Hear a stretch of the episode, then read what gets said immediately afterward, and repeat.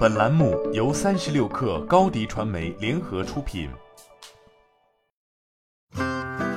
本文来自界面新闻。近日，冷冻烘焙品牌恩喜村拿下 B 轮融资，参与投资的是绝味旗下的五一七基金、麦金投资、嘉裕基金和深夏金融。根据食品饮料媒体 Food Talks 信息，预估绝味投资恩喜村的规模不会低于一亿元。就在二零二一年十一月，这家公司刚刚获得食品巨头易资的一点零五亿元人民币的战略融资，估值达到二十一亿元人民币。恩喜村成立于二零一八年，是一家冷冻烘焙规模化及自动化生产企业，主要为货源制商店、零售、连锁餐饮等渠道提供冷冻烘焙产品。主要产品包括千层蛋糕、瑞士卷、慕斯蛋糕、泡芙、曲奇、冰皮月饼等。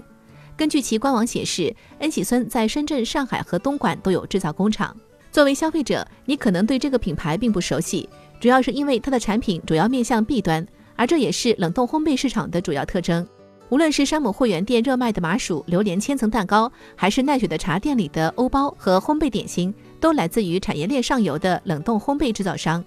根据恩喜村的官网信息，它的合作客户包括山姆会员商店、奈雪的茶、OLE、盒马、华润万家、大润发、百果园等等。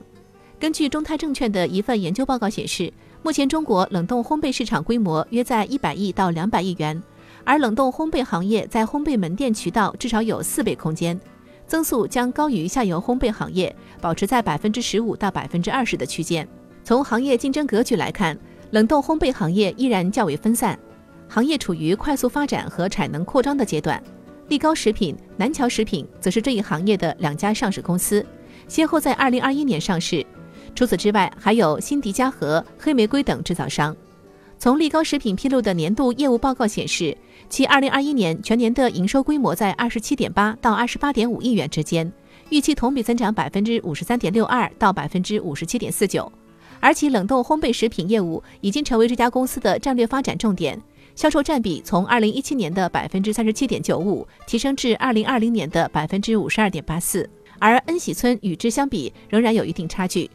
根据光大证券的一份报告显示，二零二零年恩喜村在冷冻烘焙业务上的规模在三到四亿元。从产品角度来说，恩喜村与力高食品有一定差异性，前者主要集中在冷冻蛋糕，而后者多为发酵起酥类的冷冻烘焙，比如麻薯、蛋挞和甜甜圈。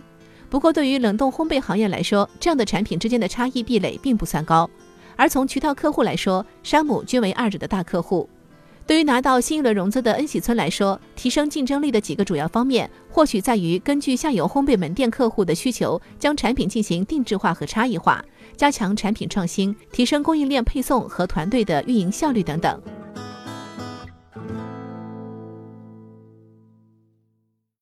你的视频营销就缺一个爆款，找高低传媒，创意热度爆起来，品效合一爆起来。微信搜索高低传媒。你的视频就是爆款。